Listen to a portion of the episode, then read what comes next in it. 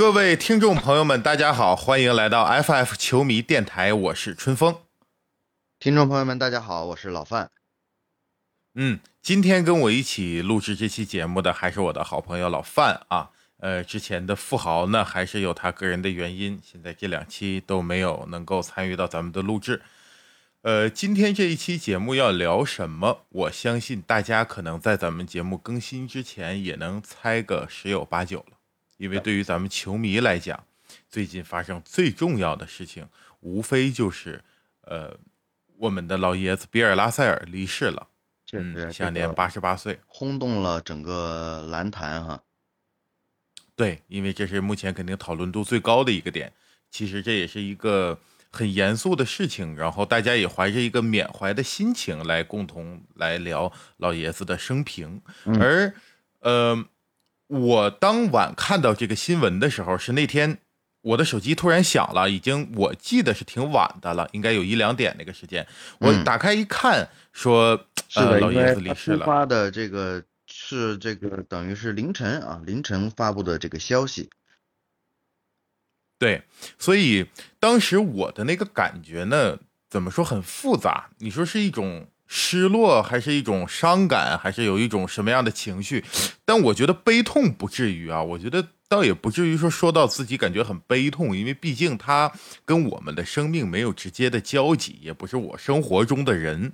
但是有趣的点就是一个我们。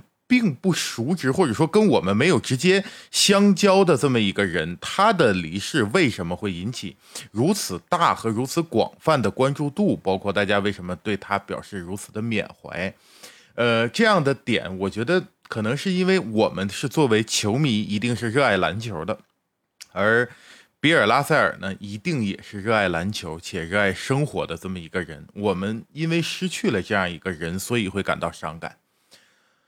嗯，其实这期话题早就想聊。这期话题我原本是想在咱们整个这个节目第二期，也就是我第一期聊的是杰里韦斯特嘛。嗯，第二期其实就想聊这个老爷子比尔拉塞尔，因为在我心目当中，他甚至从某种意义上讲，他是超越乔丹的，他可以说是最伟大的篮球运动员。那我当时想聊这个话题呢，呃，在结尾的时候，在第一期的结尾，其实那个话都已经录进去了。但正好赶上库里拿到了总冠军，并且拿到了 FMVP，当时大家讨论度也比较高。那我就第二期就聊了库里，所以在第一期把我们已经录好的那段剪掉了，呃，就没有聊老爷子。我当时想的是比尔拉塞尔这个问题，我们可以后面慢慢聊嘛。但没想到，其实我们的节目也才录了一个多月。老爷子就离开我们了。其实他也是有一定的这个征兆吧，比如说今年的这个全明星啊，或者是对这个 F F M V P 的颁奖啊，老爷子都是没有来到现场的。对对对，所以说可能从那个时候他的身体已经每况愈下了吧，所以现在也是一个很自然的。当然他今年八十八岁了嘛，高寿啊。从我们传统的文化当中，这属于喜丧了。是的，是的，没错。啊，所以我觉得更多的点不是要在于感到悲伤和悲痛，而是借此机会说一个我的观点。嗯，呃，这也是我们那个时候比较火的这个电影《寻梦环游记》里面所表达的一种观点。嗯，一个人的生命的死亡不是终点，遗忘才是。是，就是，嗯，因为现在虽然。老爷子离开了，但是有这么多的人去怀念他，那我觉得他的生命，或者说他生命所带给这个世界的影响力，还远远没有消退。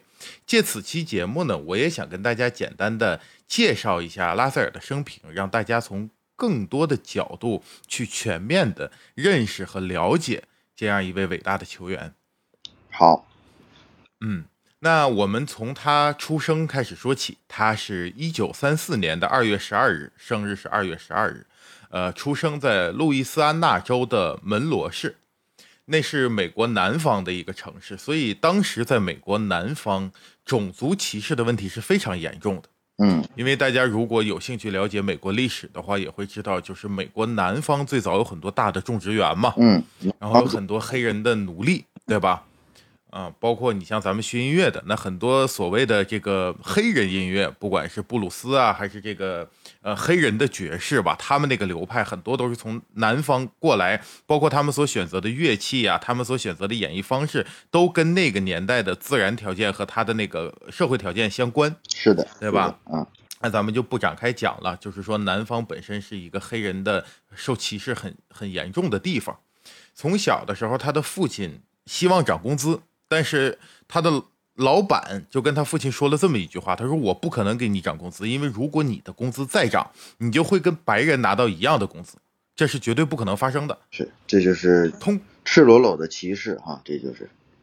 对，通过这一点，我们就能感受到说，小拉塞尔他从小生长的那个环境对这个种族的歧视有多么的严重。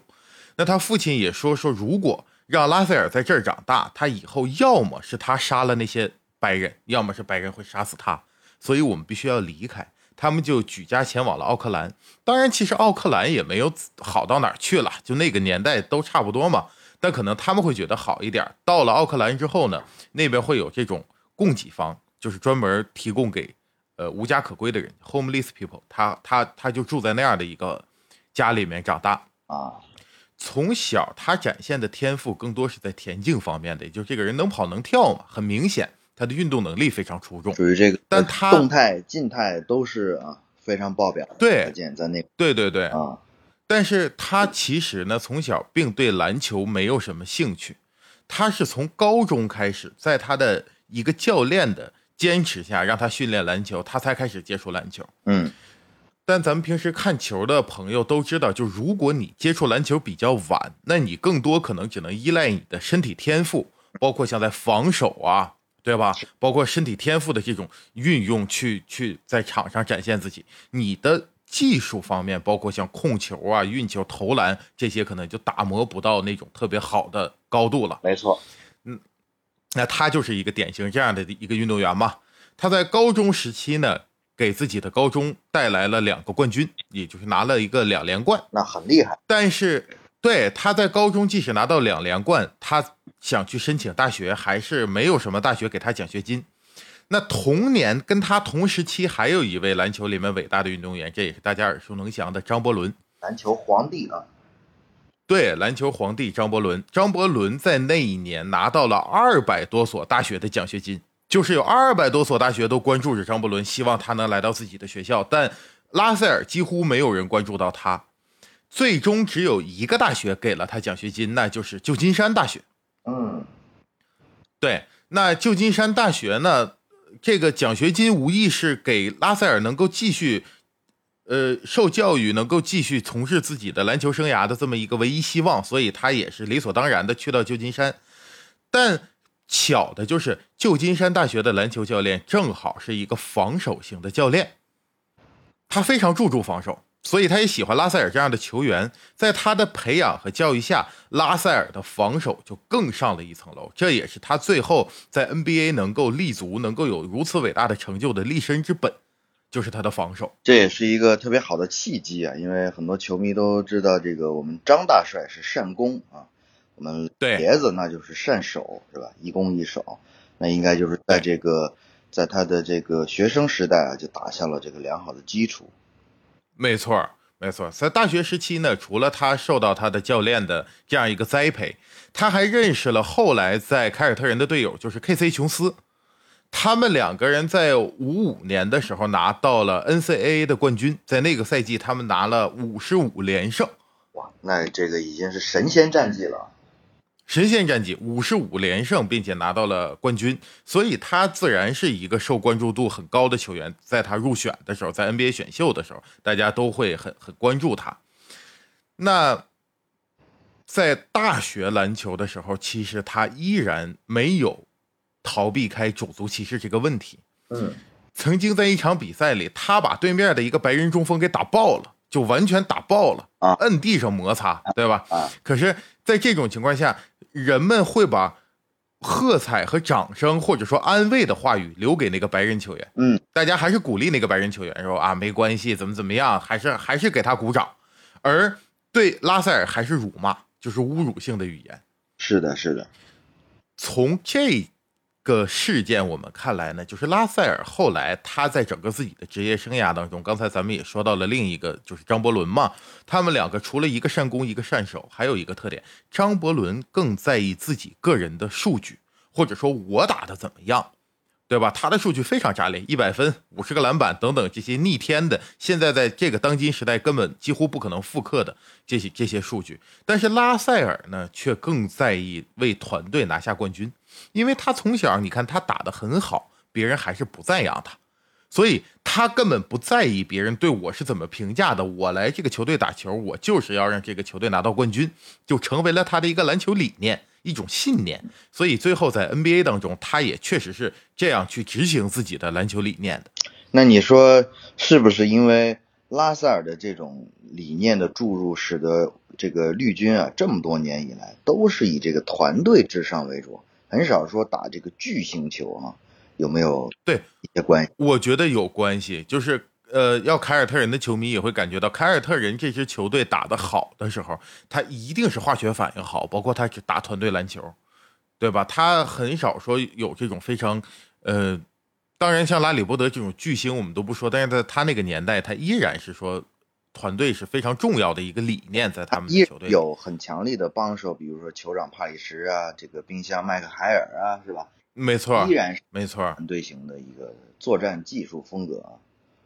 对对对，包括现今的凯尔特人，我们也能看到，像在今年的总决赛上，虽然双探花作为球队的进攻核心，但是像呃老霍福德，呃，包括像格兰特威廉姆斯，嗯，包括现在的年轻的这个罗伯特威廉姆斯，他们在内线的这些功劳都是功不可没的。他们每个人都在自己的岗位上发挥着重要的作用，才帮助凯尔特人走到了最后的总决赛。没错，嗯。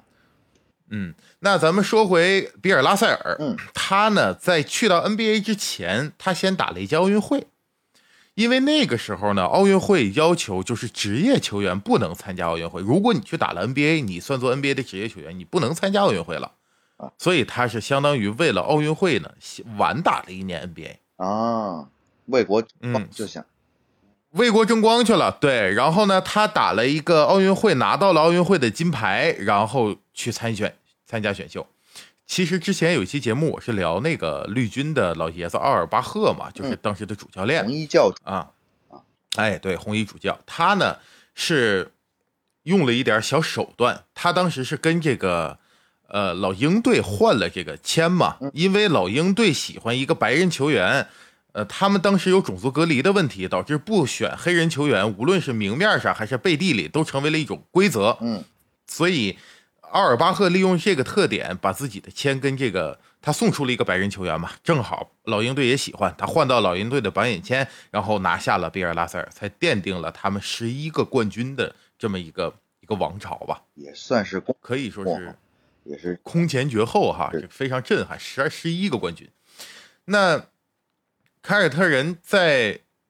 拉塞尔所带领下拿到了多少个冠军？成绩怎么怎么样？我相信球迷对此应该是非常熟悉，我们在此就不再赘述了。对于，呃，比尔拉塞尔在凯尔特人的这个打球的事情，我只想说一点。就是可能有一些球迷不，您不是很资深的球迷的话，可能只知道这个人他到底是怎么打球的呢？你不一定说真的看过。是的，我特意去翻看了很多，包括高清修复的这些录像。嗯，给我的直观感受的点是什么呢？就是比尔拉塞尔当时在那个年代打球，他作为一个内线球员，他像现在的内线，就是他像今天这个联盟里的内线，他不像一个传统的意义上的那种。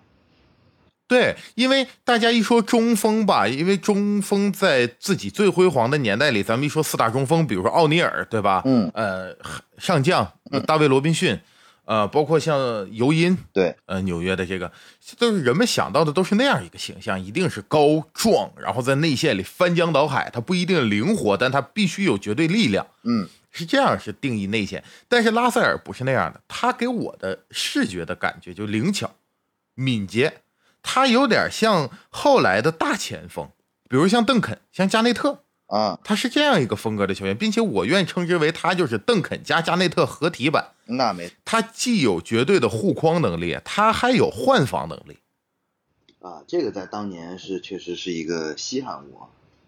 啊，稀罕物。他的那个防守啊，很多人说是这个比尔拉塞尔一年能拿到一个一个赛季场均能拿到十个以上的盖帽。当然，这可能说是数据上没有体现，但是我看过他那个盖帽确实非常疯狂，包括他的换防能力，因为他灵巧，他更像现在的这种所谓的四号位。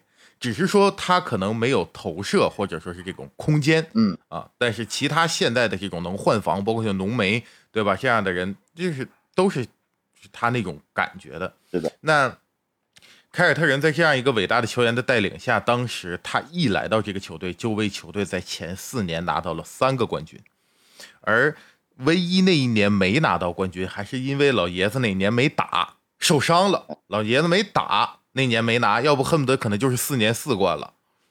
对，就是这样一个为波士顿这座城市和凯尔特人这支球队带来如此荣耀的人，相反的，他却完全没有得到尊重，没有得到相应的这个荣誉哈。对你一般说，现在你想象，如果一个球员来到了一支球队，他给一个球队拿到四年三冠，那不论是这个球队的球迷，还是说其他球迷，会给予他什么样的赞扬和尊重，对吧？但他完全没有，相反，他是被侮辱。嗯，他的这个被侮辱到什么程度呢？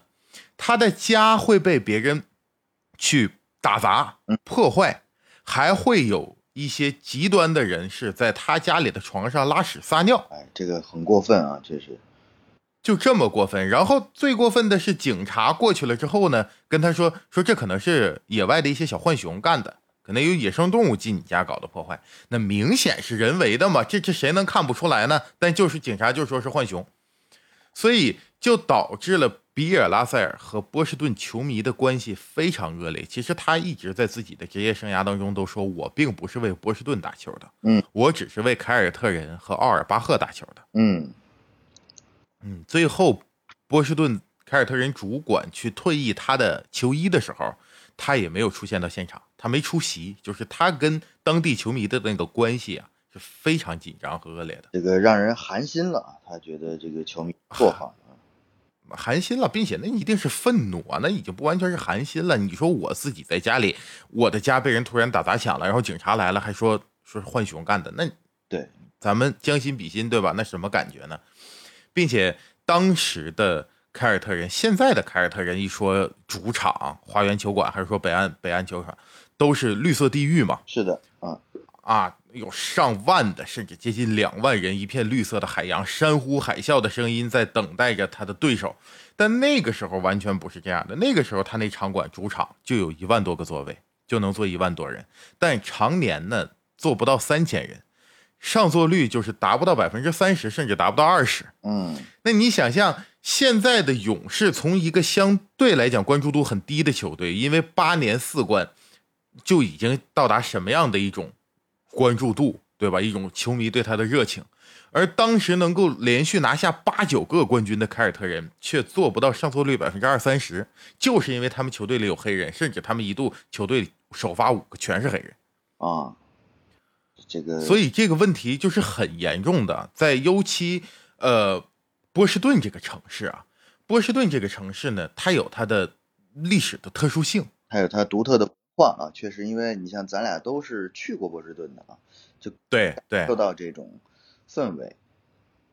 对，因为波士顿，你看咱们在那生活，所以比较了解。它是整个呃美国新英格兰地区历史最悠久的，也是最文化上来讲最重要的一个城市。没错，包括像美国历史上最重要的像波士顿倒茶事件，嗯，发生在波士顿港，对吧？嗯，呃，这个白人最早一批迁移到那里去之后。就生活在那儿，所以那个可以说是白人文化的一个聚集地，一个历史的堡垒，一个阵地，对吧？他们对黑人，尤其我们现在所讨论的是一九五几年到六几年那个年代，是的，那肯定是水火不相容的。嗯，这个问题也是直到一九八几年伯德进入 NBA，在伯德那个时代，凯尔特人的这个关注度，球迷当地球迷对自己篮球队的热情才。好起来的，是的，因为伯德是个白人，没错，所以才有了现在我们所说的绿色地狱、魔鬼主场。嗯，那波士顿这个种族歧视问题呢，其实在一个经典的电影里也有体现。大家那时候看一个奥斯卡获奖电影《绿皮书》里面，就是讲这个一个黑人钢琴演奏家嘛。嗯，他到一个饭店，人们不接待他啊。这个饭店曾经这个呃接待说了一句话，他说：“呃，别说你，就是凯尔特人的这些有名的球员来了，我们也不接待。”哎，他隐喻了一下哈。对，他就提了这么一嘴，但这个事件其实在历史上是真实发生的。嗯，就是当时拉塞尔他们去到那儿之后，早上起来想去吃个早餐，然后这个饭店不接待，然后拉塞尔当时也特别有刚，就是说他给奥尔巴赫打电话说：“我现在就要走，我不接受一切协调，我不接受一切妥协，我现在立刻就要离开，我今天晚上就要回到我在波士顿的家中，因为只有我在家才能吃上饭。”嗯嗯。确实，这个可能我们现在的人无法去想象，当时在那样的一种生活，在那种环境下，那个心情是怎么样的。对，其实我们在看到，尤其像跟咱们年龄相仿的人，我们看到的老爷子已经是一个慈眉善目的老头了。没错，感觉特别的和蔼，这个人很谦逊，很和蔼，很慈善。但是他年轻时候可完全不是这个样子，他就是一个斗士，斗士，一个战士，非常。非常有斗志的这么一个一个形象，很强硬。而其实很多人，我在想这个问题的时候，我就不禁想到，我们是很容易跟生活妥协的。就是人们在自己的生活当中碰到了很多事情，我们其实很容易所谓的协调嘛，找到一种方式。无论是我让步一点，对方让步一点，我们可能找到一种方式就协调了。但拉塞尔这种人，在那个年代，他勇敢的站出来，不接受妥协。嗯。因为你妥协，你第一次让步了，未来你的底线在哪儿就不好说了。那可能有人说你上不了高级餐厅吃饭，你可以去一个普通的餐厅吃饭吗？你去个快餐店吃饭吧，嗯，你也不至于说只有回到家中才能吃得上饭。但不，因为这个问题就是，如果他让步了，那可能现在的 NBA 都不是目前这个样子。没错，没错，对吧？所以。那个时候我们会看到一张非常经典的照片，就是在那个年代，我相信所有人对美国历史都会知道一个叫马丁·路德·金的人，他做黑人运动嘛，这是非常出名的。他发表了一个非常重要的演说，叫 “I have a dream”，我有一个梦想。呃，那他在发表这个演说的时候，你看看他身边坐着谁啊？马丁·路德·金旁边第一个是著名运动员拳王阿里，哎，也是一个阿里旁边就是咱们这老爷子比尔·拉塞尔。各界的翘楚啊，当时都参加了这个啊，当时的运动啊。对，所以说当时这个咱们这老爷子啊，是跟阿里、跟这个马丁·路德·金他们属于是一个层级的，他们是混到一块儿的，对这个黑人运动是起到了非常重大的意义的。那个时候也是因为这个运动，最后美国终于通过立法，才明确了黑人有首先有投票权。嗯。有选举权，然后这个才有了这些各个公共场所和公共设施和设备的使用权，就不能再以任何理由不让黑人进餐厅吃饭，那都是他们在那个时候通过自己的努力运动争取的。那包括马丁路德金在六八年被刺杀，他是付出了生命的代价。是的，嗯，而阿里呢，那个时候因为他反战嘛，嗯，所以他没有去参军。按说应召他应该去参军，嗯，他没去参军。那没去参军，国家就让他禁赛，就不让他打拳了。呃，比尔·拉塞尔就站出来声援他。那现今的 NBA 球员在舆论上是非常活跃的，无论大事小情吧，对吧？不管是疫情也好啊，你这个民众的问题、政治的问题，NBA 球员都会发表自己的言论和意见，觉得这个事儿很自然。那个时候可不一样，那个时候你看比尔·拉塞尔，那个时候。他是需要用自己的命运去跟这个世界对抗的，因为他一旦发表了什么声明，很有可能他会失去一切，包括他说一些在 NBA 里面，他说为什么每支球队最多只有两三名黑人呢？他说这难道真的是一种巧合，一种概率上的巧合，还是说这里面有什么不成文的规则？他说完这个，当时的 NBA 的主席就相当于相当于现在肖华的这个角色，嗯，就给他打电话。嗯，包括他一生接受过无数个恐吓呀，包括人们对他威胁呀，他是在用这样的，乃至于生命的危险吧，去跟当时黑人的命运在做对抗。是的，是的。所以现在的 NBA，我刚才说到，他毫无疑问是一个由黑人主导的世界，对吧？绝绝大多数的球员都是黑人。是的。那这里边到底有多少拉塞尔的功劳？我想我们现在是无法量化的。没错。但是有一个事件可以给他做一个定论和认可，就是当时奥巴马给他发的这个自由勋章，总统自由勋章，这个荣誉是非常高的。这个荣誉有多高呢？我简单给大家介绍一下这个总统自由勋章啊，它是当时杜鲁门那个总统在任的时期创立的一个，专门就是授予所有平民的最高荣誉的奖励。嗯，无论你在体育、文化或者是社会政治活动上做出过杰出贡献的平民，注意，他不是官员，不是呃，不是贵一些政治家或者军人，对他就是平民，你做出了贡献，他会颁发这个勋章。那比如说在 NBA 当中，还有谁拿到过这个呢？迈克尔·乔丹拿到过，嗯，贾巴尔、天勾，嗯，卡里姆·阿卜杜勒·贾巴尔拿到过。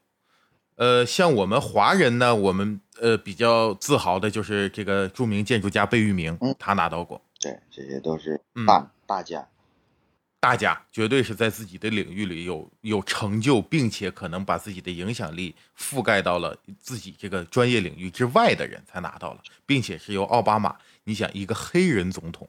给比尔·拉塞尔颁发军勋章，这是一个很有意义的时刻。是的，因为在拉塞尔年轻所奋斗和抗争的那个年代，黑人总统这件事情是不可想象的。嗯嗯，而就是在老爷子走后，有一位体育博主现在在网络上说自己非常痛苦，彻夜难眠。这个事情其实引发了一个广泛的网络上的讨论和关注度。因为很多人是，呃，冷嘲热讽吧，或者说觉得这个人就是在蹭流量。我觉得在咱们的节目里，我们暂且不讨论说这位体育博主到底是不是真的彻夜难眠。我觉得这个我们也没有什么发言权。是的。但是我想说的是，那为什么会？因为现在互联网时代，你可以看到很多事情都是有争论的，他声音不是统一的。对吧？包括詹姆斯是否是伟大的球员，对，包括库里是否应该排进前十等等问题，都会有不同派别和不同理念的人去争论。是，尤其是互联网，不管你说什么，仿佛都有人要站出来反对你。嗯嗯，那在这样一个网络的环境下，为什么比尔·拉塞尔的离世，我们几乎是一水儿的崇敬、怀念、一致好，对吧？我看一致好评吧。啊，咱们说白了就一致好评嘛。那。我在底下看到了一条言论，我也想在这儿分享一下。我觉得对我是有一种刺痛的啊，或者说我觉得有一点感到悲哀。就是底下的网友说，说是我不理解，就是一个外国老黑，一个外国老黑运动员死了，跟你们有什么关系？嗯嗯，或者说他说的话就是说，这个为什么那么喜欢一个外国老黑？有什么可喜欢的？他死就死了呗，有什么可缅怀的？我觉得这样的言论令我感到悲哀。是的，没错。我觉得这样的人，我愿意形容说坐井观天也好，或者怎么样，他就生活在自己那个狭隘的世界里。这个大千的世界，无论有什么伟大的事情发生，有什么伟大的人来或者走，好像他都看不到。没错，好像跟自己并不耽误自己三千块钱的工资啊，也不会给自己有多出一块任何的肉。所以，对，就是这样的感觉，就是他至今都无法理解拉塞尔。的一生到底给我们留下了什么，才以至于我们的球迷如此的崇敬和怀念他？嗯，他理解不了。而这样的人，我觉得他的人生一定是悲哀的，因为他感受不到任何美好或者是不美好的事物。他就是像你说，他他的眼里只有那三千块钱的工资，是的，对吧？那我们的节目，我相信咱们节目里的听众一定不是那样的人，否则您不会听我们讲这个故事。嗯，那。拉塞尔到底是一个什么样的人？他到底留给了我什么？留给了我们什么样的精神？我在此想讲两个小的故事来表达我的观点。好，通过这两个小故事吧。嗯，第一个小故事是拉塞尔作为这样的一个球员，他一直都没有入选名人堂，直到二零一九年，他才在家领取了这个给他颁发名人堂入选名人堂这么一个仪式。这个就很。就很耐人寻味啊！这个理应是第一批入入堂子的啊。对，因为你看咱们 NBA 正好时隔现在是七十五大嘛，是，他就选过三回，第一个官方选了一二十五大，到五十年的时候选过五十大，嗯，七十五年的时候选过七十五大，无论怎么选，这里都有老爷子。没错，那就像你说，那他按理说第一批应该就进入名人堂，那为什么当时他没有接受，而在二零一九年才接受？其实有。可能很多球迷还不了解，就是他在一九五六年入选到凯尔特人那一年，凯尔特人退役了一位球员，叫做查克库伯。嗯，这个人要是从篮球影响力和他的篮球技术上来讲，跟比尔拉塞尔一比，那就云泥之别了。那是。名不见经传，可是，在比尔拉塞尔的世界观当中，他认为查克库珀是一个非常重要的人物，因为他是 NBA 通过选秀进入这个联盟的第一名黑人球员。对，这有一个历史上的这个意义啊。对，而比尔拉塞尔他说，如果查克库珀没有入选名人堂，他作为这么有影响力和意义的一个人，他没有入选，那我就不入选。所以。一九年，他之所以接受了，是因为那一年查克库珀进入了名人堂。这也就是从侧面说明了，这个老爷子啊，其实是把个人的荣誉，其实是已经早就置身事外了。对，就是他觉得我一个人，你赞美我或者贬低我已经不重要了，我也不需要这些来标榜自己，而我需要一些更更有意义的事情。那一九年，他在家中很平静的就拿到了这个。自己的入选名人堂的这么一个证书，嗯，那这是第一个故事。第二个故事呢，我想讲一讲老爷子和科比的故事。哎，这个这个也是网友可能会比较关注的，因为天妒英才呀，科比也是那样用那样一个令人惋惜和伤感的方式离世了，很震惊，对吧？那整个世界和尤其是篮球世界几乎都沉浸在一种悲痛里。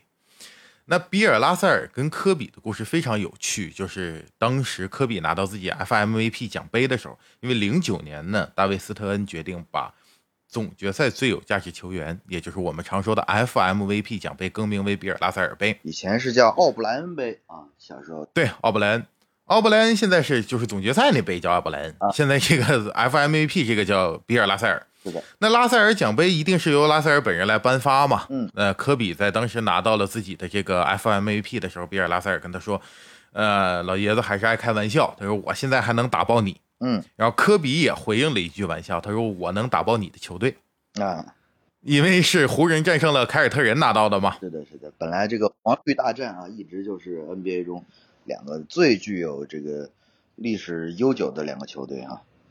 对 NBA 当中有很多所谓的死敌啊，就是说这两支球队就一直干，一直磕，有一种不可化解的恩怨。其中最著名的死敌呢，无异于是黄绿大战。首先，他俩历史都悠久，是的，对吧？历史上都有过自己的巅峰期，并且两个都是十七冠，那我们就可想而知，他们几乎就是最耀眼的那一对对手敌人。一个，呃，那在凯尔特人球迷眼里，湖人的球员就是敌人，那反之亦然。可是，比尔拉塞尔跟科比的这个对话，包括比尔拉塞尔说过最感人的，他说：“我如果你是我的儿子，我会非常骄傲的。”啊，我看过有一句话写这个这个这这叫 NBA 版的“生子如当孙仲谋”啊，这个就是没错，啊没错。而我们如果回看那段录像，你能看到科比在听着拉塞尔跟他说这句话的时候，他的眼神中充满着一种。呃，满足和崇敬吧，我觉得就是，呃，那样的一种感觉。那他们两个人之间的关系，完美的向我们诠释了体育竞技存在的意义。嗯，就是在赛场之上，我们是敌人，我们要倾尽全力的去打击对手，去争夺冠军。但是当比赛结束了之后，我们是朋友，是我们是惺惺相惜的人。我理解你，你理解我。可能这个世界上没有人比拉塞尔更理解科比，也没有人比科比更理解拉塞尔。对，所以他们才会产生这样惺惺相惜的感觉。包括拉塞尔跟邓肯，对吧？他们都会有这样的感觉。而这种情愫是远超我们世俗意义上的那种，不管是叫我们敌对关系还是友谊关系的那种高度的。呃，在科比去世之后，拉塞尔穿着科比的球衣。戴着一个写着 KB 的帽子出现在斯台普斯中心啊，这也是老爷子这一辈子应该是唯一一次啊穿湖人队的队服啊，穿死敌的这个衣服。老爷子当时就说了，他说我一辈子都不可能穿我死敌的队服，除非那个人是科比。没错，这个英雄惜英雄，对他们是一种莫逆之交，是一种忘年交，他们两个人年龄相差很大，但是彼此能够理解。之后我还看过一个老爷子采访，他说他当时穿着那个衣服，戴着那个帽子，然后去缅怀科比。之后回到家中，他就在想，他说除了在教堂中为科比的家人祝福和祈祷，我还在想，如果科比在世，他会用什么样的方式去处理这样的一个事情。所以他觉得他希望通过曼巴的形式来回馈这个世界，所以他把当时他穿的这个科比的球衣和他戴的科比的帽子。拍卖了，嗯，把这笔钱捐赠给了曼巴基金会。哎，同时拉塞尔还拍卖了1956年自己生涯获得的唯一一块奥运会的金牌。他还拍卖了1957年自己赢得的第一枚 NBA 冠军戒指。他还拍卖了1969年他获得的最后一枚 NBA 总冠军戒指。而这些。东西我觉得对于一个球员来讲都是具有特殊意义的，最对吧？贵的东西，你拼上了性命去去博回来的东西，包括他还拍卖了，呃，篮球球衣、信件和四个就是最有价值球员的奖杯，因为他一生拿了五个最有价值球员啊，就自己留一个啊，自己留一个，拍卖了四个。他在拍卖的时候，他说：“他说我其实留了一些东西给自己，比如说一些奖杯。”啊，我还给自己留了一些照片，那些是我自己在家中时而会翻看的。嗯，而除此之外，剩下的东西对我来讲都是多余的。多余的东西我会跟这个世界分享。嗯，然后拍卖拿到的钱，他捐赠给了一个非盈利的慈善组织，用以关注无论是非洲的孩子还是呃一些种族问题的平权运动。是的，这格局非常的大，所以。比尔·拉塞尔之所以能够让我们如此崇敬，正是因为他像所有行业中那些令我们崇敬的人一样，比如说像迈克尔·杰克逊，嗯，他的歌，对吧？经常会讨论到关于非洲儿童、关于世界和平、关于爱的问题，包括我们国家自己，就像 Beyond，是的，在那个年代，我们为什么如此想念黄家驹？他像《光辉岁月》呀，他的阿阿玛尼，对的，对吧？所以说，这些歌曲都是在说一些关于自己职业之外一个世界上更宏大的、更大爱的东西。那比尔·拉塞尔也是一样的嘛，就是在想着圈外的事情啊，不是只想着自己这个饭碗里这点事儿。对，说白了就是比尔·拉塞尔不是一个眼里只有三千块钱工资的人，啊所以我们才如此敬畏他。他。利用自己的影响力，他在退役的时候，他说过一句话，他说打篮球是最没用的事情。其实这个事儿，我们听起来很难理解，因为现在如果是一个职业球员，你别说能拿十一个总冠军，你就是能拿一个总冠军，你都很难说出说打篮球是没有意义的那是对吧？因为那肯定是改变你命运的事情。但拉塞尔为什么这么说呢？他说的意思其实正如同我们鲁迅所说的“学医救不了中国人”一样，嗯，他认为。我打的再好，我就拿一百个总冠军，我依然解决不了现在黑人在这个国家所遭受的不公平的待遇，所以打篮球没有用。他想的，我要，我要把我在这个领域里获得的影响力，我利用这些影响力去改变这个世界，它才是有意义的啊。是的，因为正如我刚才所提到的那个观点，这个世界不是生来美好的，它生来是存在问题的。并且它永远是存在问题的，它永远都不是完美的，永远有这样那样的问题存在着。可是世界上绝大多数人，包括像你我，我们都是凡人，咱们是平凡人。嗯，我们可能都会找到一种自己舒适的方式去跟这个世界和解，没错，对吧？我们可能趋利避害嘛，也是我们最一种本能。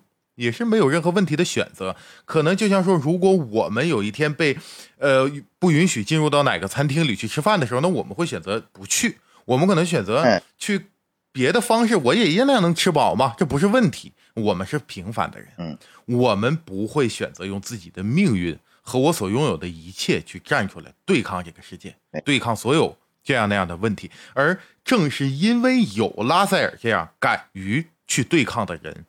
才有了我们现在生活的这样一个美好的社会。没错，我们当下生活在这样的世界当中，是因为有这些人在奋斗，对吧？当然，负重前行啊，所以他才是伟大的人。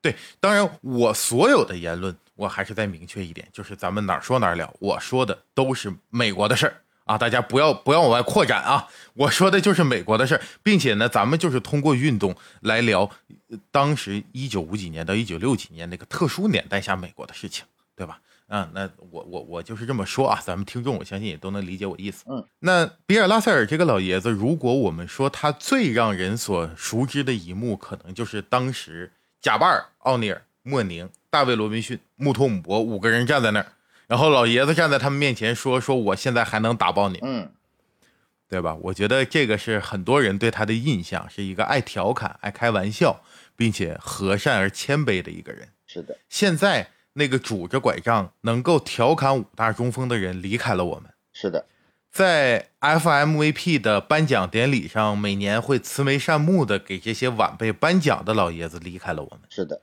但正如我在咱们节目开头所说的，死亡不是终点，遗忘才是。没错，我相信人们不会忘记比尔·拉塞尔啊。在网络上，我相信有那么多的人都在怀念和纪念他，而他。倒下了之后，他就像一个巨人一样，他的身躯滋养着这个 NBA 这样一个联盟，后面的人还会继承他的精神继续前进，而我们也愿意相信，此时的比尔·拉塞尔，我们的老爷子和科比可能在另一个世界，两个人已经团聚了，他们已经又谈笑风生了，这也是我们的一种美好的愿景。他们的这个努力也永远会记在这个。NBA 的这个历史，乃至这个人类的这个历史上，是的，嗯，所以今天这一期呢，我们也利用咱们的播客和这一期节目，表达了一些我们的观点，也为大家全方位的介绍一下比尔·拉塞尔这位老爷子，也希望我们永远能够记住他，也希望所有的球迷都更加了解他到底是一个什么样的人物，他的人生到底经历过什么样的故事，而他的所作所为能给我们带来什么样的启发，所以。